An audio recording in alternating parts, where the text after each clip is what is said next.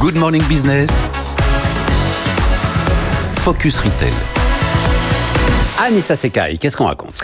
Voici le maillot de bain qui fait polémique en Angleterre. C'est un bikini noir en polyester. Il est porté par une candidate de télé-réalité très populaire. Et ce qui dérange, c'est son prix une livre sterling seulement, moins cher qu'un café. La marque de prêt-à-porter Miss Guiding a voulu créer l'événement en lançant fièrement son One Pound Bikini en prévenant sur Twitter Soyez rapide, le stock est limité.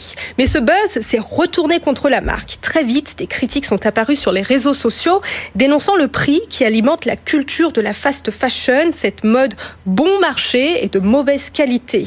Les internautes interpellent la marque sur l'impact environnemental et aussi sur l'éthique, les conditions de fabrication d'un produit si peu cher. Mais au même moment, les 1000 pièces mises en vente sur le site internet ont toutes été vendues très rapidement. Et à chaque réapprovisionnement, tout le stock partait en 45 minutes. Cet exemple de maillot de bain reflète un phénomène assez courant. D'un côté, il y a de plus en plus de consommateurs sensibilisés aux achats responsables et de l'autre, des consommateurs dont l'achat est motivé par le prix. C'est le cas en France aussi.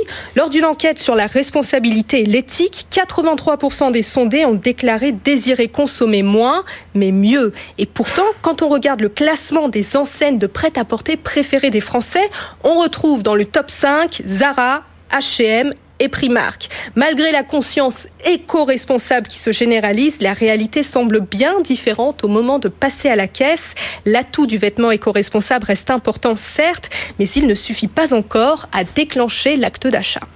Anissa Seka et les pépites du retail, c'est tous les matins sur BFM Business.